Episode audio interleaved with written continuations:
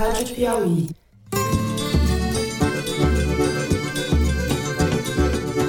Olá, sejam muito bem-vindos ao Foro de Teresina, o podcast de política da revista Piauí. O CFM, Conselho Federal de Medicina, dá ao, dá ao médico a autonomia para ele prescrever o que ele quer. É simples, é liberdade. Eu, Fernando de Barros e Silva, como sempre na minha casa em São Paulo, tenho o prazer de conversar com os meus amigos José Roberto de Toledo, aqui pertinho. Opa, Toledo. Opa, Fernando. Opa, Thaís. Alguém acha que eu não queria a gasolina a quatro reais? O dólar 4,50 ou menos? E tem um ditado que diz: nada não está tão ruim que não possa piorar. Thaís Bilenque, também em São Paulo. Oi, Thaís. Salve, salve, Brasil. There is no planet B. There is no planet blah. Blah, blah, blah. Blah, blah, blah. This is not about some expensive, politically correct green act, bunny hugging, or blah, blah, blah. Muito bem. Vamos, como diria o Dorico Paraguaçu, sem mais considerandos, aos assuntos da semana. No primeiro bloco, a série de terror do caso Prevent Senior, revelada em capítulos na CPI da Covid. A comissão parlamentar trabalha para conectar os crimes cometidos na operadora de saúde com a charlatanice encampada e estimulada pelo governo Bolsonaro na pandemia. A atuação conivente e omissa do Conselho Federal de Medicina durante a crise sanitária também está na mira dos senadores. A CPI ouviu nessa semana o comerciante bolsonarista Luciano Hang, e você, ouvinte, escolhe o adjetivo de sua predileção para qualificar este palhaço macabro. Ouviu também advogadas de médicos que denunciaram o esquema da Prevent Senior. Segundo Bruna Morato, a empresa entendia que, abre aspas, óbito também é alta, fecha aspas. No segundo bloco, os mil dias dessa viagem de ácido ruim. Brincadeira, não há droga estragada comparável ao que o país está vivendo e viveu nesses últimos anos de tá ok e é isso daí. Vamos falar um pouco das nossas impressões do passado e das nossas projeções do futuro num país que vê sua democracia sob ameaça e convive com o aumento da desigualdade social, a volta da fome, o desemprego, o aumento da inflação e o risco grave de crise energética. Eu nem falei das devastações no meio ambiente, na educação, nos órgãos de gestão da cultura e por aí vai. No terceiro bloco, se chegarmos até lá, tem mais fumaça. Vamos falar da nuvem de poeira digna de série distópica que atingiu as cidades do interior de São Paulo e de Minas Gerais nessa semana. A seca severa no país é uma das consequências do colapso climático em curso que será discutido na COP26 em novembro próximo. Tudo indica que na Conferência do Clima continuaremos desempenhando um papel vexatório, muito diferente da importância que o Brasil já teve nas discussões internacionais sobre a sustentabilidade do planeta em outras épocas. É isso, respira fundo e vem com a gente.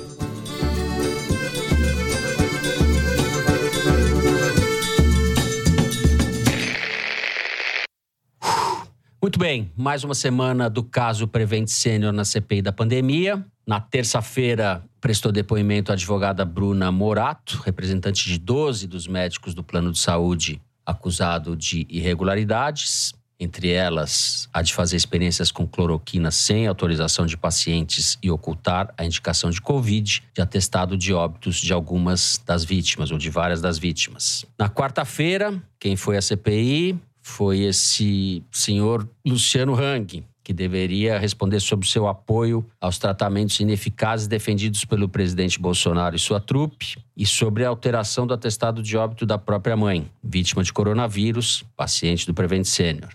Zé, você que acompanhou tudo de perto aí no aconchego da sua choupana, o que você destaca nessa semana da CPI? Teve coisa positiva e coisa negativa? Na terça-feira, a oposição teve um momento de glória na CPI, graças ao depoimento da advogada dos médicos da Prevent Senior, e foi uma lavada nas redes sociais a favor da oposição, segundo a Arquimedes. 71% das manifestações no Twitter foram do lado oposicionista e 29% do lado bolsonarista, que é mais ou menos a média recente dos temas políticos no debate na rede. Na quarta-feira, o jogo virou com o depoimento do Luciano Hang. 47 para a oposição, 53% das manifestações pró-bolsonaristas. E não era de se esperar que fosse diferente. Afinal de contas, os caras chamaram um sujeito muito mais do que empresário. Quer dizer, ele é um grande empresário, mas é também um showman que se veste como coringa, né? Terno verde, gravata amarela, azul, sei lá, as cores da bandeira. E ele é mais hábil na manipulação dos meios de comunicação do que os senadores. Então, o show foi dele, não foi da CPI, não foi dos senadores. Uhum.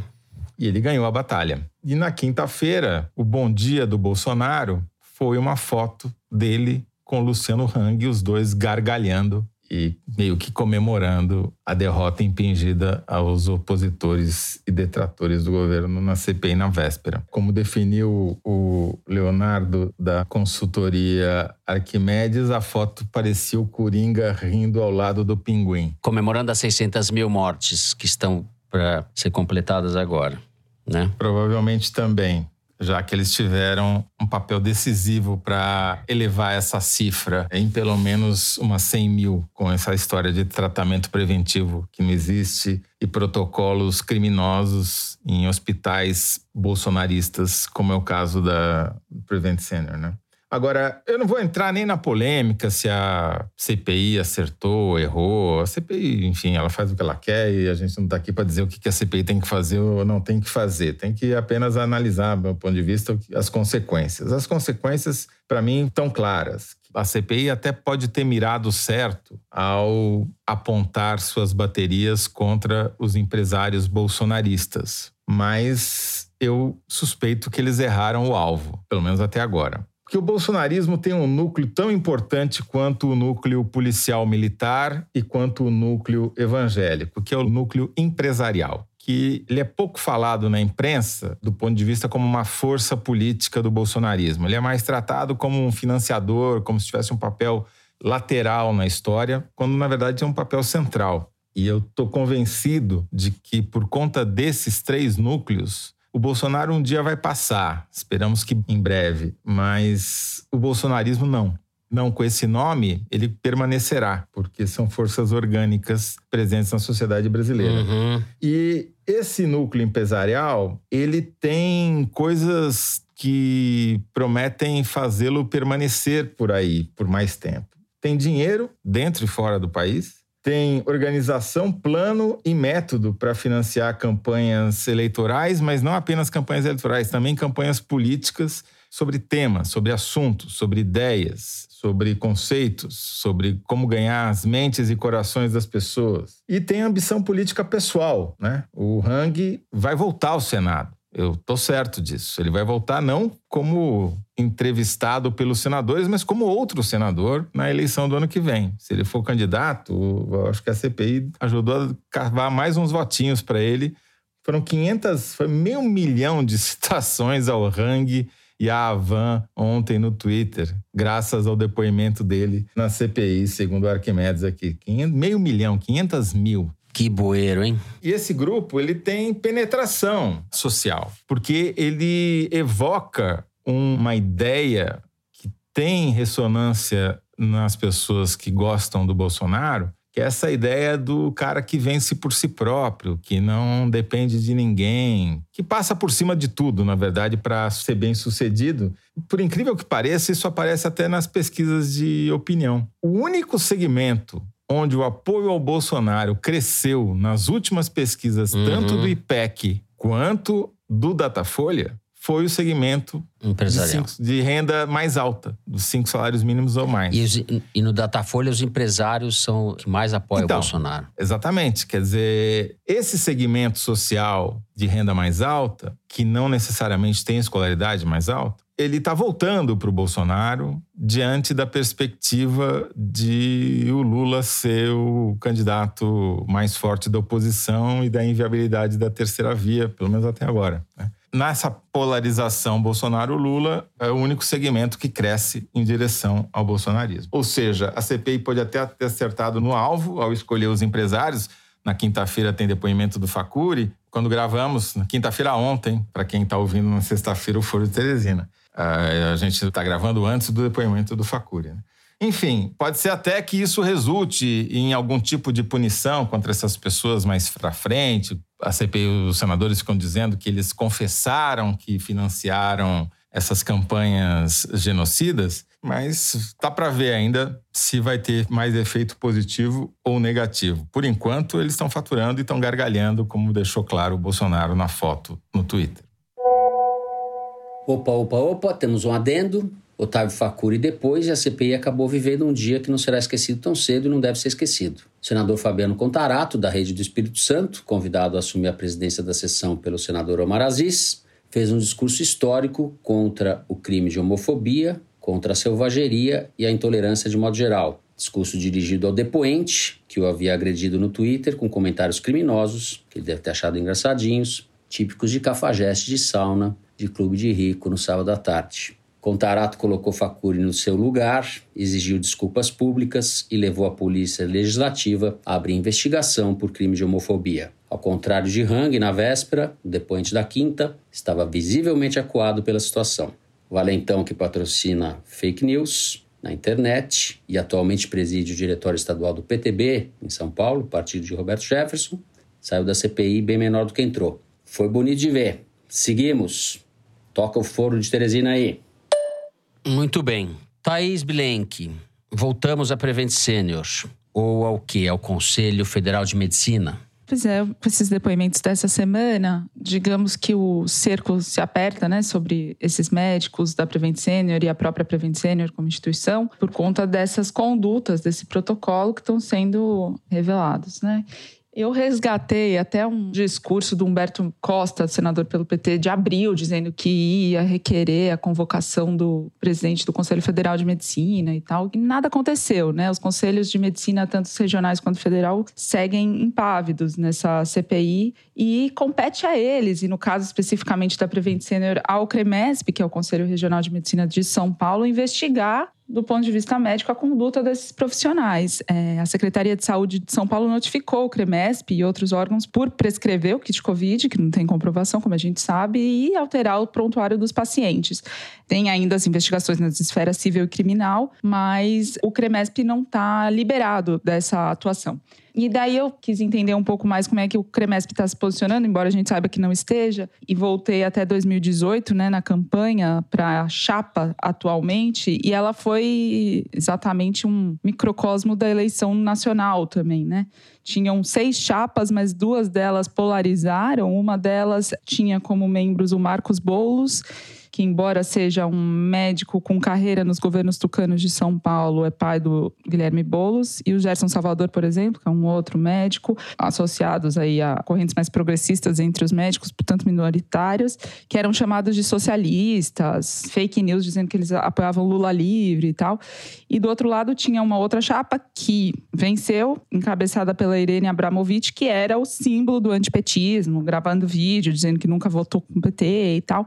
E eles ganharam E aí, embora esses conselhos de medicina tenham independência em tese do governo, porque tem arrecadação própria, né? Os médicos pagam anuidades que rendem para o Conselho Federal de Medicina 190 milhões de reais nesse ano e o CREMESP 182 milhões eles foram, na verdade, se alinhando ao governo, como a gente sabe, e o CRM nunca, o Conselho Regional de Medicina de São Paulo em particular, embora diga que está investigando com rigor as denúncias da Prevent Senior e tal, não fez mais do que dizer que está investigando. Assim, a gente não tem informação sobre posicionamentos mais claros do que esse. E entre os seus 42 conselheiros, que são as pessoas que, no fim das contas, julgam esses médicos, eventualmente por sindicâncias abertas decorrentes dessas denúncias, tem gente ligada à própria Prevent Senior, como um geriatra chamado Mário Mosca Neto, que dirige uma câmara técnica, portanto, é uma das pessoas responsáveis por emitir pareceres sobre as condutas nos hospitais. E ele é médico que trabalha num hospital da Prevent Senior, continua com as suas funções também no CREMESP, só para dar um exemplo de como as coisas estão muito imiscuídas e muito pouco esclarecidas, né? O próprio Ministério Público de São Paulo, que eu questionei a respeito desse potencial conflito de interesse, diz que as investigações estão muito no começo, embora desde março já tenha promotor investigando a Prevent Senior e Enquanto isso, os hospitais continuam fazendo seus protocolos, enfim, e a pandemia continua avançando. Mas de fato foi bem lembrado, porque nada justifica que a CPI não tenha chamado o presidente do Conselho Federal de Medicina, por exemplo. Foi omisso de maneira flagrante, né? É, e alguns conselhos regionais também, que tentaram embasar as declarações do Bolsonaro, do Distrito uhum, Federal também. Uhum. Quer dizer, nenhum deles passou pelo crivo ali da CPI, né? Nenhum deles foi chamado, enfim. É, porque é o conselho que representa os médicos a serviço do charlatanismo, essa que é a verdade. Porque esse negócio de cloroquina tal já está mais do que provado, enfim. Eu nem aguento mais falar isso, é necessário falar, mas é charlatanice pura. E esse tem um conselho, digamos assim, chancelando essa merda a milanesa, para usar a nossa expressão predileta, uma delas. Lembrar que nós vamos bater 600 mil mortes nos próximos dias, se é que já não tiver batido, quando o ouvinte estiver nos escutando. A parte mais triste disso é que não tem nem mais carnaval em cima das mortes, né? Virou uma coisa tão banal, tão corriqueira, tão diária, que nem drama mais é. A gente vai se acostumando com tudo mesmo. É, realmente muito triste isso. É um estado quase de apatia, né? De indiferença, de exaustão. As pessoas acho que chegaram num ponto de exaustão mesmo. Isso é bom pro Bolsonaro, né? Sim, sim. Muito bem. Encerramos o primeiro bloco do programa por aqui. No próximo bloco, os mil dias dessa coisa toda aí. A gente já volta.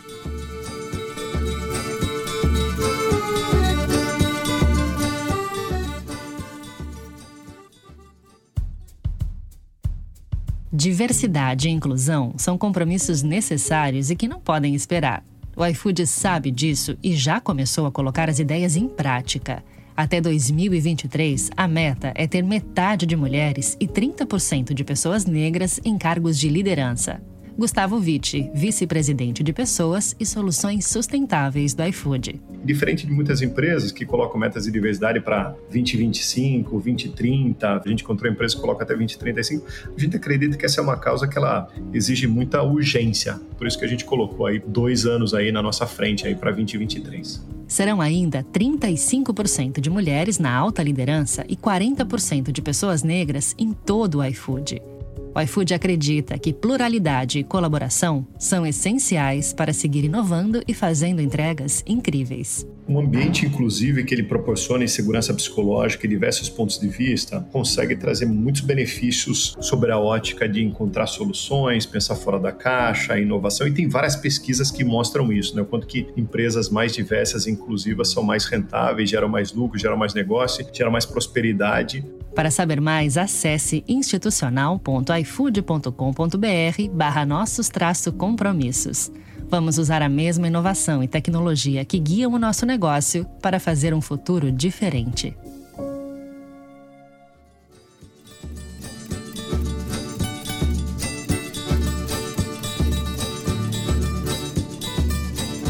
Muito bem.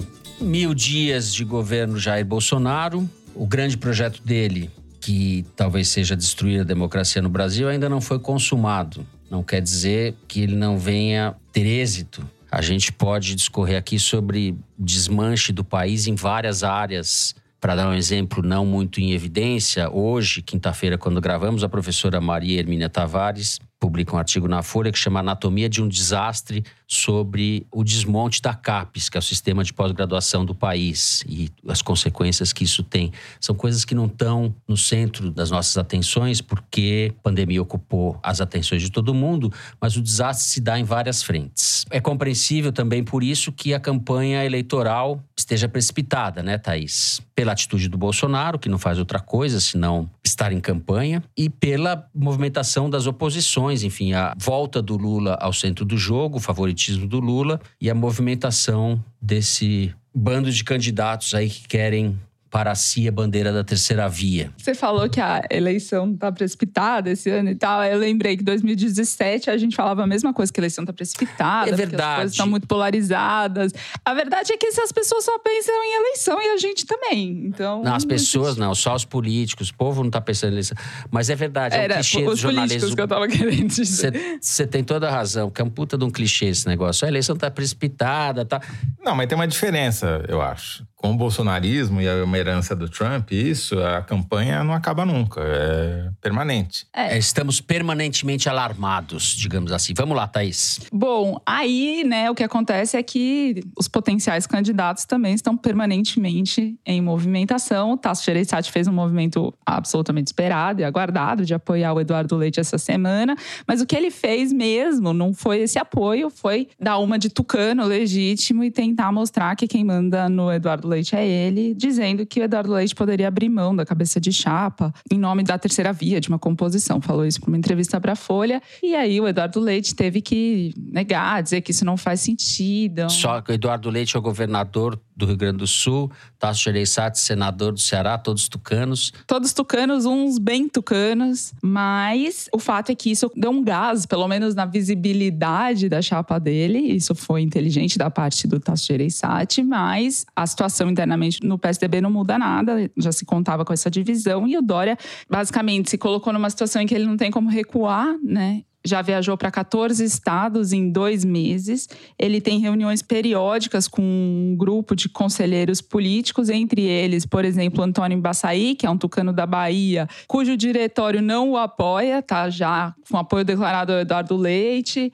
Ele tem também nesse conselho político com quem ele se reúne o Rodrigo Maia, que não é do PSDB, foi expulso do DEM, deve entrar no PSD no Rio de Janeiro, que é outro estado onde o Dória tentou montar um novo partido, um novo PSDB com o Paulo Marinho, empresário ex-bolsonarista, e também não conseguiu. Quer dizer, Dória se colocou numa situação quando ele aumenta a ambição e os planos e rufa os tambores toda vez que tem alguma intenção, ele se coloca numa situação muito difícil. Alguns alguns aliados dele com quem eu conversei, um assessor dele, falou o seguinte: que já tem até um discurso para se defender desse embate com o Alckmin, né? em se configurando uma disputa do Alckmin com o Rodrigo Garcia, vice do Dória, que ele filiou ao PSDB justamente para poder se lançar candidato à presidência e tal, já estão querendo pôr na conta do Alckmin algumas supostas deslealdades com o Dória para inverter o discurso, porque o discurso dos alquimistas é da deslealdade do próprio Dória.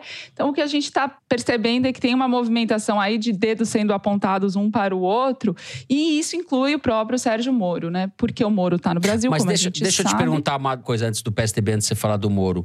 Você desconsidera a hipótese do Dória levando uma chinelada na prévia, voltar a ser candidato ao governo do Estado? Isso está descartado, não dá mais. Ele fala que é contra a reeleição desde 2016, quando disputou a prefeitura. É, ele teria que dar um belo. Ele faria o quê, então? Ele iria para outro partido? É, aliados dele sempre dizem isso, que ele vai ser candidato à presidência, ponto. Se for pelo PSDB, bem. Se não for. O Dória já voltou atrás em muita coisa que prometeu também ao mesmo tempo. E agora, ele também já está, de alguma forma, avançando casas em relação ao próprio Sérgio Moro, que ele tentou trazer para o governo dele quando deixou o governo Bolsonaro, não conseguiu. O Moro está no Brasil fazendo um suposto suspense sobre uma suposta candidatura, deixando para novembro algum anúncio, mas deixa rolar todo um discurso de que sim, será candidato. O Dória falou para uma rádio de Minas chamada Rádio Super, há indicações de que o Moro vai para o Senado. Assessores dele dizem: esquece que candidato à presidência o Moro não é. Inclusive porque entre os aliados do Dória tem o Rodrigo Maia, já citado, que tem alergia do Moro, como tantos outros políticos. Mas quando eu perguntei para o Álvaro Dias, que é senador pelo Podemos, do Paraná, mesmo estado do Moro, com quem o Moro fala todo dia, segundo o Álvaro Dias, ele deu risada, falou: hahaha, vamos esperar novembro. Do tipo, falando que não vai antecipar nenhuma decisão do Moro, mas falando todos os argumentos a favor de uma candidatura do Moro, como, por exemplo, que as pesquisas que mostram ele lá embaixo, na intenção de voto, não valem nada. O que vale mesmo é a rejeição. E na rejeição do Datafolha, por exemplo, Bolsonaro liderou, né? Viu aumentar esse índice agora para 59%, o Lula 38%, o Dória 37% e o Moro nem apareceu na pesquisa. E essa rejeição de 59% do Bolsonaro nos leva a esses mil dias e essa situação muito difícil. Aliados do Bolsonaro no Congresso. Estão dizendo que sim, está um cenário difícil, ele está em isolamento político, com dificuldades de comunicação, mas acham ainda que quando chegar a hora assim da campanha para valer, esse componente valor, né, os costumes, o antagonismo ao mainstream e tal, isso ainda vai ter mais efeito do que está tendo agora. Então, ele cresce dos seus 26% no Datafolha, né, na casa dos 25% de intenção de voto. Acham que isso tá pouco para ele. Mas o que ele tem tentado fazer é um tour pelo país, fazendo inaugurações nem sempre muito de peso, como anúncio de duplicação de pista na Bahia, entrega de 200 casas populares em Alagoas, coisas que ele já fez outras duas, três vezes esse ano concessão de aeroporto em Roraima, enfim, indo para territórios onde ele tem o que avançar e tem aliados que ele quer promover também. Eu tenho a impressão essa semana ele conseguiu mais promover aliados do que a si mesmo com anúncios de pouco impacto. Zé, o que diz a sua bola de cristal? Então tá, vou fazer, vamos animar o programa aqui. Eu vou fazer uma previsão. e agora vou vai. fazer uma previsão daquelas que dá sempre errado, dão sempre errado, né? Prevejo o fim do Bolsodória, tanto do Bolsonaro quanto do Dória, uh. por algumas razões.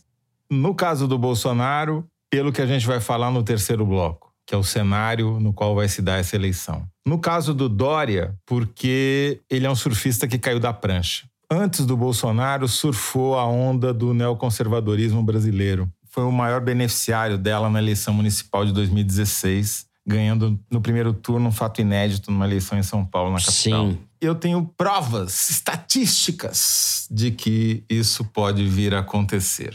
O IPEC, que é o IBOP com outro nome e outros donos, ele desde 2010 tem o índice de conservadorismo brasileiro, que o IPEC herdou do IBOP, ele foi feito em 2010, 2016, 2018 e agora de novo em 2021 e vai ser aqui revelado em primeira mão para os ouvintes do Foro de Teresina o resultado de 2021. E o que a gente via em 2016? Houve um crescimento muito grande desse índice em relação a 2010. O índice varia de 0 a 1 e naquele ano ele chegou a bater em 0,686 para dar o número com três casas decimais, um crescimento significativo em relação a 2010. E chegou no ápice em 2018, ano da eleição do Bolsonaro, com 0,689 e agora está em 0,638. Esses números por si só não significam absolutamente nada, não fazem nenhum sentido e não convenceriam nem, nem minha falecida mãe de que eu estou certo.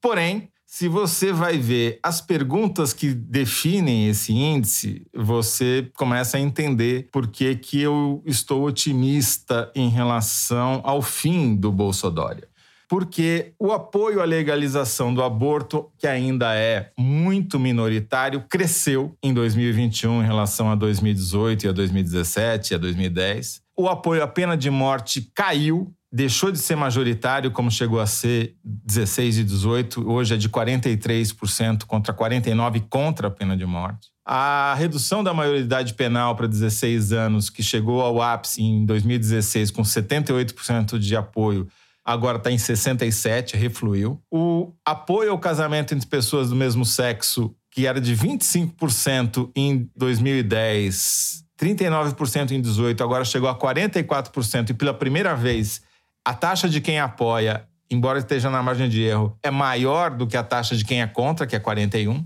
E o apoio à prisão perpétua também diminuiu de 78% para 74%. Não é que o Brasil deixou de ser conservador, longe disso, como os números mostram. Mas a onda refluiu, a onda cresceu em 2016, talvez até como resposta aos anos do petismo governando o Brasil. Chegou ao ápice em 2018 com a eleição do Bolsonaro, quer dizer, o Dória foi o primeiro surfista a surfar a onda, o Bolsonaro surfou em 2018 com um enorme sucesso. O Dória também pegou a onda de 2018, se elegeu governador, só que essa onda agora teve um refluxo bastante considerável. Logo, eu acho que se a gente somar isso, as condições específicas da eleição, o cenário para os dois é muito ruim. No caso do Dória, porque ele vai enfrentar o PSDB do B, que é o Alckmin, que tem um enorme recall no estado de São Paulo. Embora se fale que ele possa sair para o Senado, eu acho que ele vai acabar saindo para governador.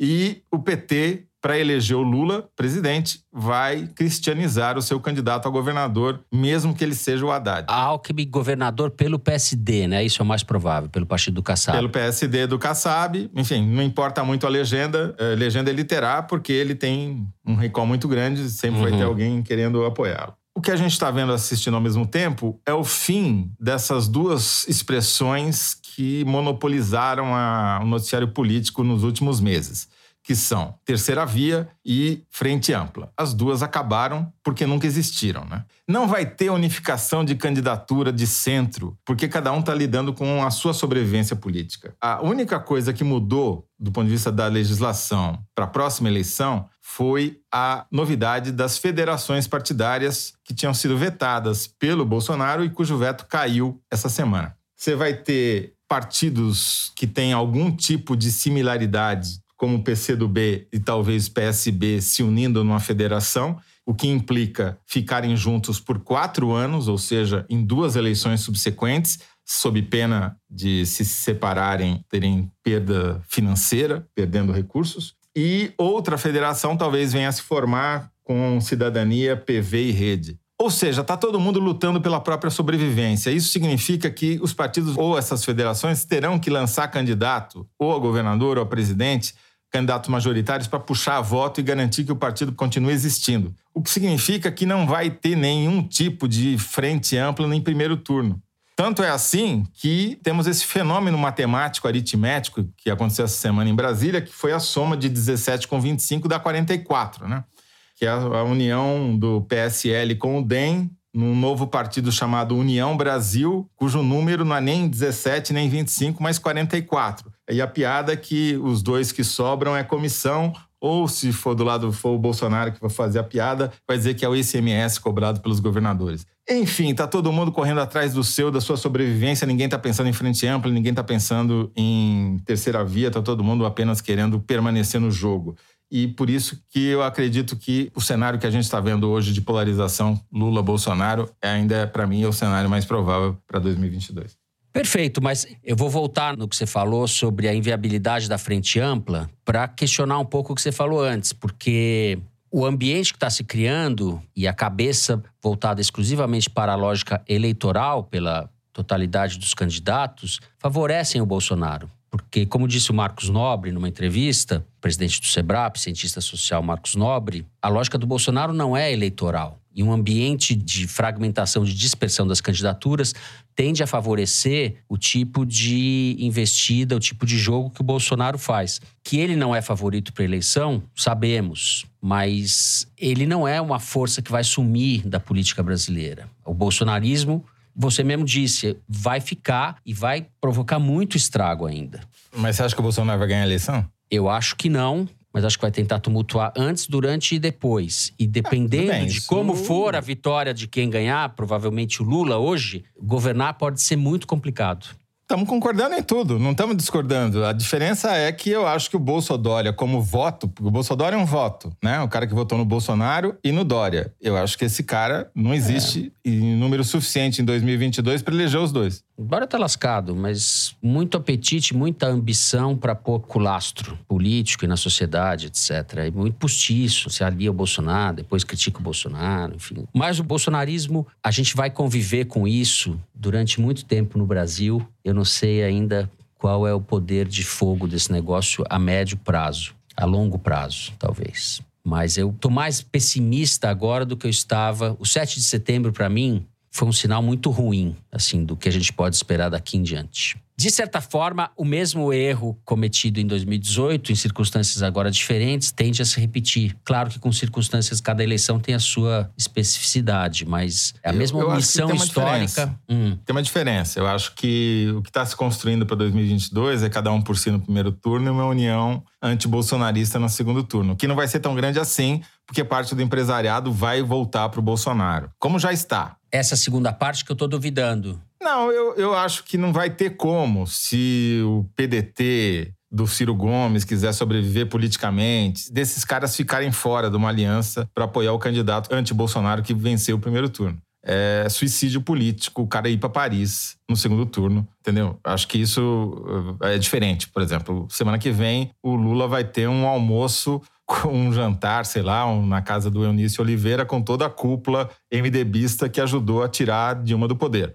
O Lula está conversando, o Lula está fazendo política, que é o que ele sabe fazer melhor. Se vai dar certo ou se não vai dar certo, é difícil saber agora. Mas pelo menos ele está fazendo o que ele tem que fazer, que é conversar com as pessoas e abrir portas e não fechá-las. Muito bem. Thaís, que cara é essa? Tentando pensar um comentário inteligente. pensar alguma coisa boa pra falar, não tá me ocorrendo nada. Ai, ai, ai. Eu posso vender um pra você, Thaís. Baratinho. Faça como a gente, Thaís. É. Comente sem ser inteligente mesmo. Impossível, Thaís, comentar sem ser inteligente. Então, eu não sei, eu tenho a impressão de que o antipetismo tá num momento de descanso, tá tirando férias, mas Mas quando que vem aí, né? esquentar um pouco mais, enfim, porque o governo Bolsonaro tem muito problema para responder, certo? Mas as pessoas estão ocupadas disso, das suas vidas, obviamente, por motivos mais que legítimos. Mas quando a campanha ganhar corações e mentes, o antipetismo existe. Eu tenho a- a Concordo. impressão de que ele vai fazer efeitos. Concordo. Vai render e todo mundo vai, de alguma maneira, levantar essa bandeira. né? O Bolsonaro, o Eduardo Leite, o Dória, o Ciro.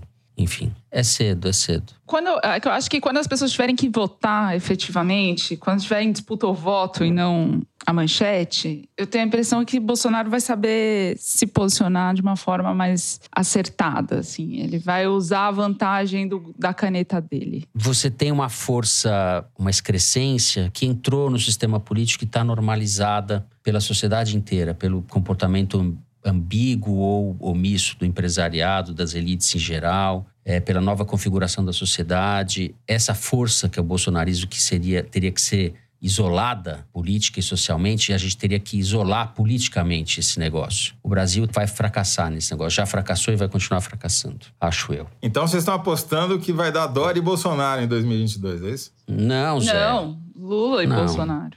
Vai dar Lula e Bolsonaro. Não, Dória, que eu quero dizer, não no, no segundo turno, mas em São Paulo. Não, eu acho que Não. o Dória tá lascado, como diria o. Não, mas Cabra que vai lascou. dar Lula e Bolsonaro não tem discussão. Eu acho que isso, né, a gente concorda faz alguns anos.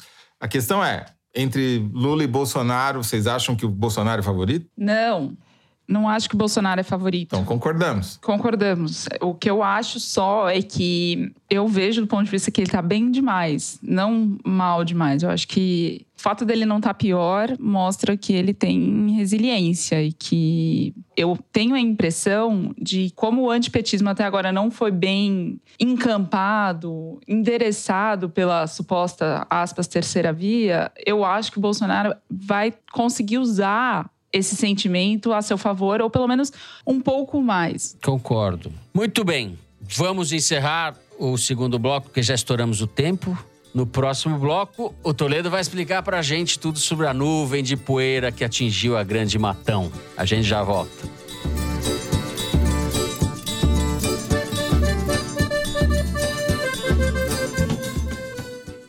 Oi, quem fala é o Bruno Paes Manso e eu tenho uma proposta para te fazer. Como é que você mantém sob controle socioeconômico 200 mil pessoas? É no amor? Não é no amor.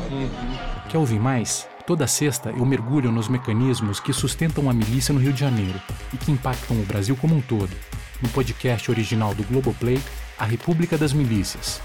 Ouça agora com exclusividade no Globoplay e na Deezer.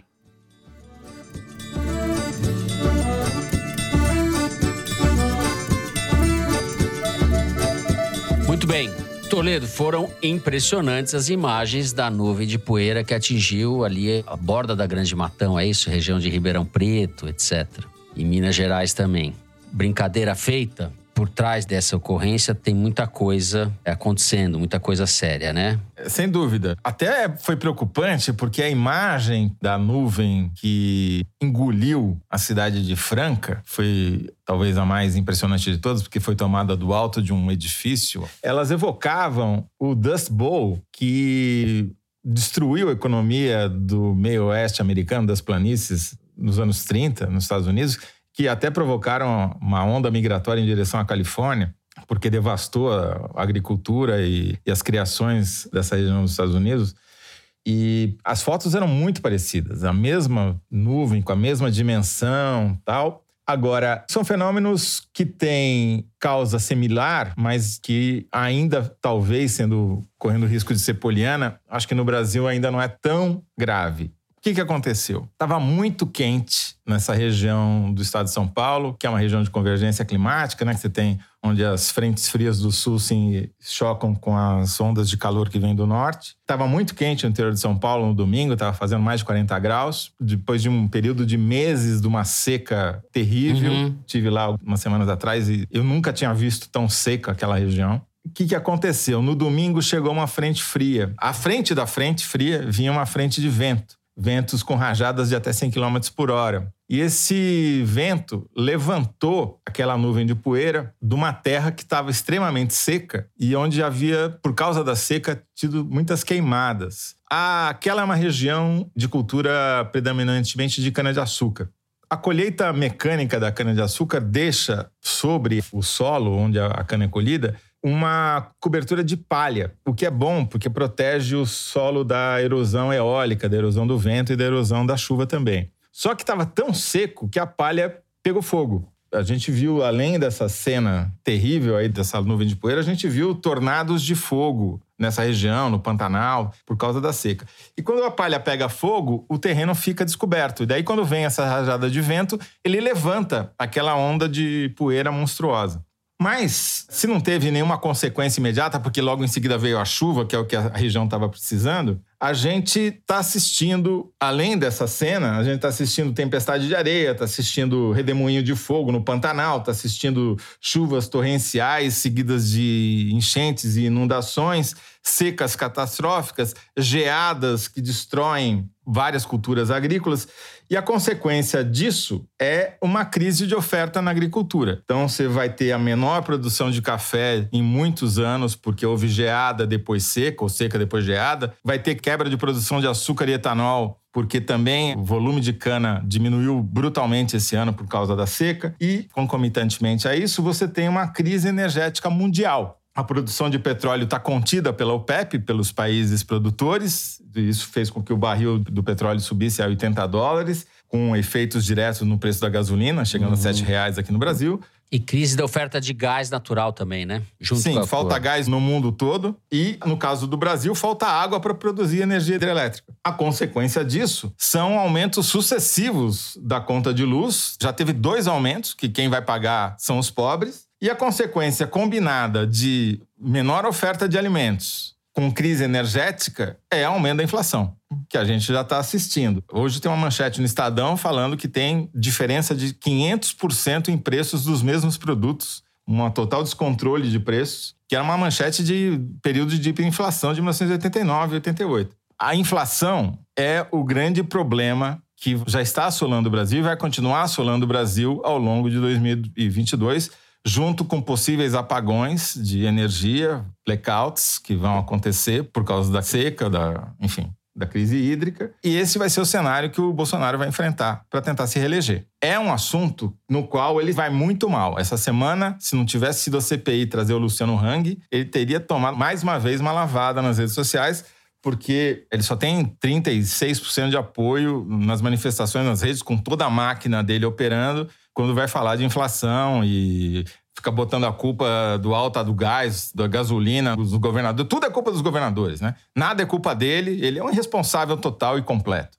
Então, assim, é esse cenário que vai colher o Bolsonaro em 2022, que é o pior cenário possível para um governante. Vamos lembrar que, se você comparar, tudo bem, a série histórica é pequena, mas todos os três presidentes que disputaram reeleição no Brasil pós-ditadura, quais sejam? É, Lula, Fernando Henrique e Dilma Rousseff, há um ano da eleição, estavam muito mais bem posicionados nas pesquisas de intenção de voto do que tal Bolsonaro ele já vai entrar em baixa e vai pegar um cenário econômico, climático e internacional extremamente desfavorável. Por isso que eu acho que ele não é favorito para ganhar a eleição, mesmo sendo presidente, mesmo tendo a máquina, mesmo tendo arenão, mesmo tendo o fundo partidário, barará, barará, barará, barará. Tá? Só para terminar, a gente vai ter no começo de novembro a COP, né, a Conferência do Clima em Glasgow, organizada pela ONU, E o cenário que vai ser discutido vai ser esse daqui. E tem uma projeção feita, foi publicado um artigo por um importante cientista de climatologia, em que ele previu que quem nasceu, quem está nascendo em 2021, vai enfrentar sete vezes mais ondas de calor, duas vezes mais incêndios florestais e três vezes mais secas do que os seus avós que nasceram nos anos 60 e 70.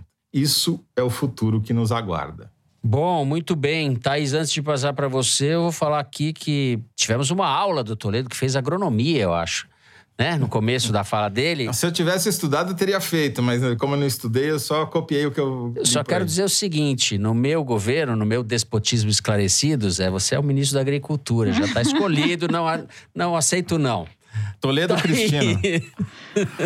Não, Toledo tem que ser um super ministro da Economia, Agricultura, Exato. Meio Ambiente e Relações Internacionais. Nossa, imagina o Toledo com muito poder, tão frito. Mas vamos lá, vai ser bom. Despotismo esclarecido.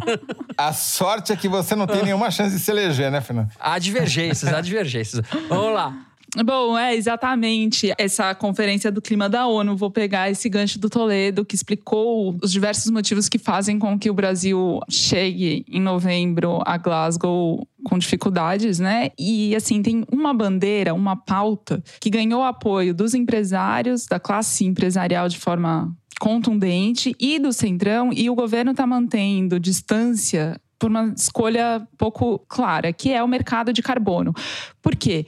Enquanto temos a crise de energia, da qual vocês falaram, o Toledo explicou, que coloca o Brasil até numa posição mais confortável que a da China, por exemplo, que precisa de carvão e não tem carvão para produzir energia, a matriz energética brasileira é muito mais sustentável, 85% baseada em fontes sustentáveis. A grande questão que estará em discussão em Glasgow são as emissões de gases que o Brasil continua com altos índices, 48% das emissões brasileiras são geradas por desmatamento e 98% do desmatamento é ilegal. Então, o problema está, sobretudo, centrado no desmatamento no Brasil e esse é um problema que o governo não quer atacar, muito pelo contrário, a gente sabe o que o governo tem feito em relação ao desmatamento, mas tem um mercado de carbono que seria uma agenda positiva e avançada e encaminhada, que tem o apoio dos empresários e tem apoio do Centrão no Congresso e que o governo não está encampando. Então, esse mercado de carbono global, a estimativa, eu conversei no Conselho Empresarial Brasileiro para o Desenvolvimento Sustentável, que reúne mais de 100 empresas e 50% do PIB do Brasil, por exemplo, Itaú, Bradesco, Ambev, Braskem, enfim. O que é o mercado de carbono? Tem empresas que emitem muito carbono, fábricas, enfim, produções, e outras que sequestram carbono da atmosfera. Por exemplo, plantação de floresta da Suzano. Então, quem emite mais compra crédito de carbono de quem sequestra por outras políticas de sustentabilidade e você assim tenta zerar essa emissão por vias financeiras mesmo. A estimativa é que esse mercado de carbono gerou em 2018 uma movimentação de 82 bilhões de dólares. E no Brasil, esse mercado é bastante valioso, mas não está regulamentado. Como não está regulamentado nem no mundo, porque no Acordo de Paris tinha essa previsão, no artigo 6, que ficou enterrada por divergências pontuais dos países. A expectativa é que essa regulamentação do mercado global de carbono saia em Glasgow agora. E o Brasil tem um lobby muito forte por esse mercado.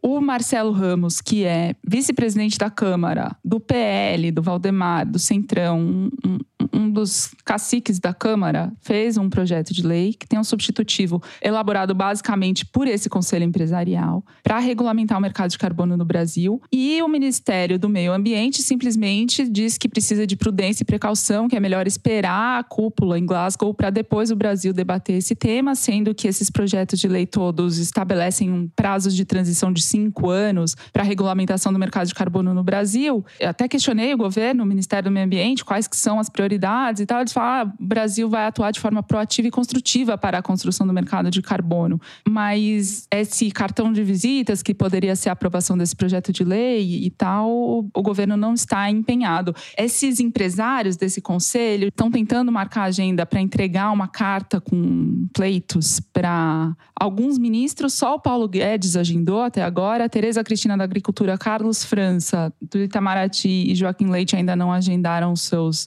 encontros e daqui a pouco vai chegar a hora de embarcar para Glasgow e a gente sabe o que, que o Brasil tem a apresentar lá. Mais um vexame. Mas terminamos aqui o terceiro bloco do programa. Vamos em seguida pro Kinder Ovo. Daqui a pouco, a gente já volta.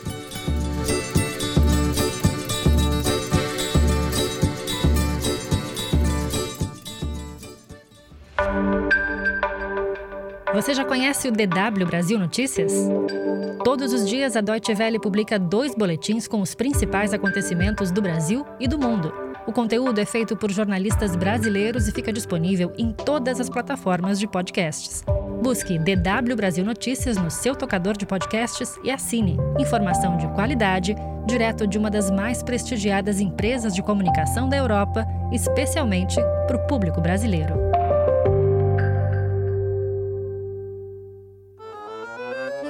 Vamos para este momento de constrangimento, atenção, momento em que vocês exercitam o sadismo e a curiosidade de vocês, ouvintes e ouvintas. Vamos lá, solta aí, Mário.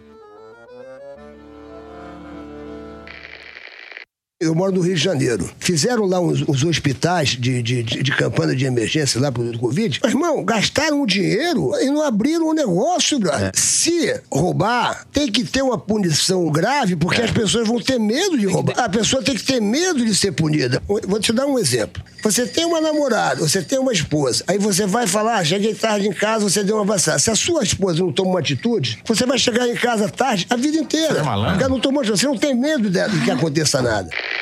Quem? Ah, é Serginho Acertou! Malandro. Toledo tá dando aula hoje em todos os blocos deste Pelo programa. Amor de Deus. Você sabe que outro dia uma moça no Twitter falou assim: Porra, pela primeira vez acertei o Kinder Ovo. E olha que eu sou tão ruim quanto o Toledo. olha, mas Sérgio Malandro ter no mesmo programa Luciano Hang e Sérgio Malandro é um excesso de fidalguia. É uma coisa. É além das minhas capacidades. É como se tivesse o Kant e o Hegel no mesmo programa. Sérgio Toledo, Sérgio Toledo não, Sérgio Malandro e Luciano Hang e José Roberto de Toledo. Eu jamais ia acertar essa. Ó, Mari, você anda frequentando a Deep Web, sei lá, Deep alguma coisa, porque é o apresentador Sérgio Malandro em uma conversa com o apresentador Celso Russomano no seu podcast chamado Papagaio Falante diretora, a gente tem que te resgatar dessas profundezas. Nossa, olha o que ela trouxe para a gente. Sérgio Malandro. Bom, Luciano Hang e Sérgio Malandro. Vai o engove para vocês, ouvintes, junto com o programa. Bom, depois do Sérgio Malandro, a gente vai, pelo menos tem uma lei da compensação. Faz tempo que a gente não faz o momento cabeção, cabeção. onde a gente dá nossas diquinhas aqui de livros, séries, Zé, vamos começar com você. Então tá bom. Eu vou recomendar um filme chamado The Auschwitz Report. É um filme sobre dois eslovacos, judeus eslovacos, que conseguem fugir de Auschwitz em outubro de 1944. É uma história real. Eles tinham ficado dois anos lá em Auschwitz. Eles fogem principalmente para documentar o que estava acontecendo em Auschwitz. Eles voltam da Polônia para Eslováquia e procuram a Cruz Vermelha e demoram meses até conseguir convencer as autoridades do que estava acontecendo em Auschwitz. Eu estou recomendando o filme porque o filme é muito bom, ele tem 100% de aprovação no tomatômetro, mas porque tem uma surpresa no final para os brasileiros que ficarem até a hora dos créditos. Há uma participação especial de um, um brasileiro muito conhecido numa hora que entram áudios de ditadores do mundo inteiro de várias épocas. Tá na HBO Plus. Ó, livrinhos que estamos lendo. Primeiro, Celso Castro, que é professor de Ciências Sociais da Fundação Getúlio Vargas e que estuda bastante os militares, o regime militar, relançou um livro dele do final da década de 80 que chama O Espírito Militar, um antropólogo na caserna. Ele frequentou, esteve na AMAN, na Academia Militar das Agulhas Negras, durante um tempo e faz um estudo antropológico sobre o comportamento dos militares, a cultura militar. É um livro bem interessante que ganhou uma atualidade inesperada, tem um prefácio novo. Outro livro muito bacana é Menos Marx, Mais Mises. Mises é o Ludwig von Mises, um dos pais do ultraliberalismo. O subtítulo é o Liberalismo e a Nova Direita no Brasil, da Camila Rocha, que é uma cientista política. Ela estudou grupos de direita no Brasil, também conviveu com eles, também é um estudo etnográfico, para usar o jargão. Esses dois livros em conjunto ajudam a gente a entender um pouco o que aconteceu o que está acontecendo no Brasil. Thaís Bilenque, além do Foro de Teresina, o que você recomenda para os ouvintes? Eu recomendo Boas Noites de Sono, porque ultimamente, quando eu vou ver um filme, eu adormeço. Quando eu pego alguma coisa para ler, eu tenho que fazer outras milhões de coisas e adormeço. Então eu recomendo ótimas noites de sonho, sono, sonhem e assistam, vejam ficção, leiam ficção e se abasteçam é, disso. Lacrou, lacrou. que picareta! Bom, eu tenho, eu tenho um comentário a fazer aqui antes da gente ir pro Correio Elegante. Que eu tô preocupado, Fernando. Com o quê? Porque tem um, um videozinho aí nas redes sociais da Piauí dizendo que a Piauí vai mudar. E daí tem umas cenas da Revolução Francesa no vídeo. Eu tô com medo, porque não vamos Seremos perder a degolados? cabeça, né? É. O que será que Se- vai acontecer? Se você não sabe, José Roberto de Toledo, Não percamos a cabeça, não percamos a cabeça. Vamos lá. A minha eu já perdi. Vamos para o Correio Elegante. Vou começar lendo um e-mail do Gino Paulucci. Diz o seguinte: Em abril deste ano, comprei meu primeiro exemplar da Piauí e passei uns dias com a minha avó, a dona Terezinha, em Bauru. E, para minha surpresa, ela pediu para ler a revista e adorou. Agora, sempre que vou a Bauru vê-la, compro um exemplar para presenteá-la. Mas ouçam só os áudios da minha avó depois de ler uma matéria da Piauí sobre o meio ambiente. A Amazônia está toda arrebentada. O que, que vai brigar com. É chegar lá e matar quem está roubando. Porque senão nós vamos ficar sem nada, sem árvore e, e- e fica sem gente, sem vergonha também. Se eu for lá, eu mato. É, mãe? Quem, Mato mesmo. quem tá roubando? Quem está árvores? roubando, é lógico. Viu? Isso que dela ler a revista Piauí. Ó, a carta continua. Dia 29 de setembro agora, Dona Terezinha completou 93 anos. Dona Terezinha, parabéns. 93 Sangue nos anos. é olhos, isso? dona Terezinha. Que que é Sangue na- isso? É isso Dona mesmo. Terezinha, calma, dona Terezinha, calma. Felicidades, parabéns, Terezinha. Parabéns, Calma que o Toledo vai assumir o Ministério da Agricultura ainda. A gente tem essa esperança. Bom, a Mari não quis me revelar quem era o autor deste e-mail. Tomara que não seja uma pegadinha, vou ler. Como assíduo ouvinte do foro e eventual vencedor dos momentos Kinder Ovo, desta vez preciso me fazer presente sobre minha última vitória. Tal qual o secretário de Cultura, defendi um personagem na citada temporada da novela Malhação. Fui o anti-herói da trama na época, então não tinha como não acertar a jato quem era o dono da voz. Já que trabalhei ao seu lado por pelo menos 300 capítulos. Mas é só essa a coincidência, tá? E cabe aqui um desagravo, pois o programa exibido no ano 2000 foi reconhecido como um celeiro de atores e discutiu temas importantes para jovens. Jovens tal qual Thaís Bilenque na época. Temas como a AIDS, o alcoolismo e diferentes formas de preconceitos. Sou um profundo admirador do Foro de Teresina. Obrigado pelo trabalho, clareza e contundência. Abraços, Roger Gobet. Thaís, segura adolescente que mora em mim, porque quem escreveu pra gente foi o Toro da Malhação Mário. Tô emocionadíssima, não tô acreditando que ele falou comigo, que eu falei ele. Eu li a carta do Toro! Meu Deus do céu, momento tietagem, tietagem. Mari Faria! A gente chegou no ápice das nossas carreiras. Olha só, Toledo, isso só significa uma coisa, Toledo, que nós já passamos faz tempo. Era, porque, como ele disse bem, eram jovens no ano 2000, né? Exato. Ah, não era exato. o nosso caso, né, Fernando? Não Muito era. bem. Vou terminar aqui o Correio Elegante com um pedido da Laiana Rocha, música romântica. Fui apresentada ao foro em 2019 pelo meu digníssimo namorado Bartolomeu. E com quase 12 anos de namoro, pensei que não teria forma melhor de pedi-lo em casamento do que eternizando no podcast que nós amamos e acompanhamos semanalmente. Logo, meu amor Bartolomeu, você aceita ouvir e debater sobre os assuntos do foro juntinhos na nossa casinha, na alegria ou com o presidente Bolsonaro? Na saúde ou durante a pandemia? Na riqueza ou na atual situação econômica do Brasil? Até que as eleições não nos separem? Tá aí, muito bom. Nossa, Laiana. Aceita, Bartolomeu, aceita. Bartolomeu, depois dessa, aceita e a gente vai junto, Bartolomeu. Tamo junto pra Vamos festa. ser padrinhos Olha desse só, casamento aí. Antes de encerrar o programa, eu quero ler uma carta da Renata Leal. Ela diz o seguinte: terça-feira que vem, dia 5 de outubro, é uma data muito importante. É o Dia das Aves e o aniversário do maior ornitólogo desse Brasil, que agora está fazendo doutorado fora, em um lugar que valoriza mais a pesquisa do que o nosso país. O ornitólogo em questão é o João, meu companheiro de vida por sete anos. Hoje não estamos mais juntos, mas guardo essa data com muito carinho e amor.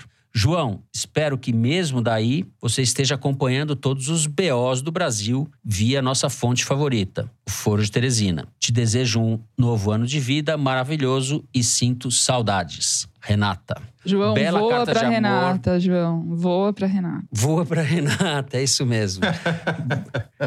Espero que ele não seja especialista em aves que não voam, né? Tem um recado aqui para os nossos ouvintes, Fernando. Recomendo muito que no domingo, neste domingo, dia 3 de outubro, e meia da tarde, vocês entrem no site da Piauí, porque estaremos publicando a primeira de uma série de reportagens bombásticas, em conjunto com outros 600 jornalistas do mundo inteiro. Não percam.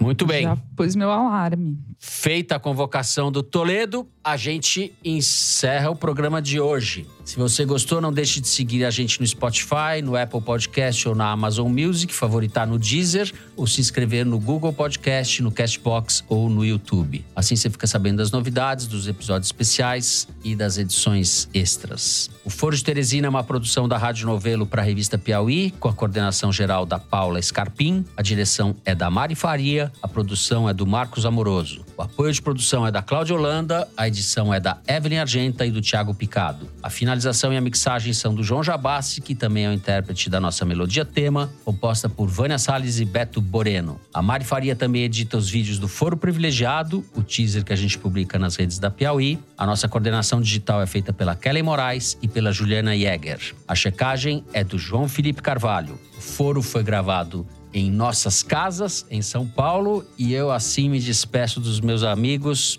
José Roberto de Toledo, futuro ministro da Agricultura. Tchau, Toledo. Tchau, presidente. Opa! Tchau, Thaís Bilenque. Você tá no ministério também. A gente, você pode escolher o ministério, Thaís. Não, eu tô na oposição. Eu vou pra oposição. Tchau, até o programa que vem. Era ser. Ai, Thaís, tá ótimo. Oposição qualificada. Oposição leal. É isso. Gente, boa semana. Se cuidem. Até a semana que vem. Tchau.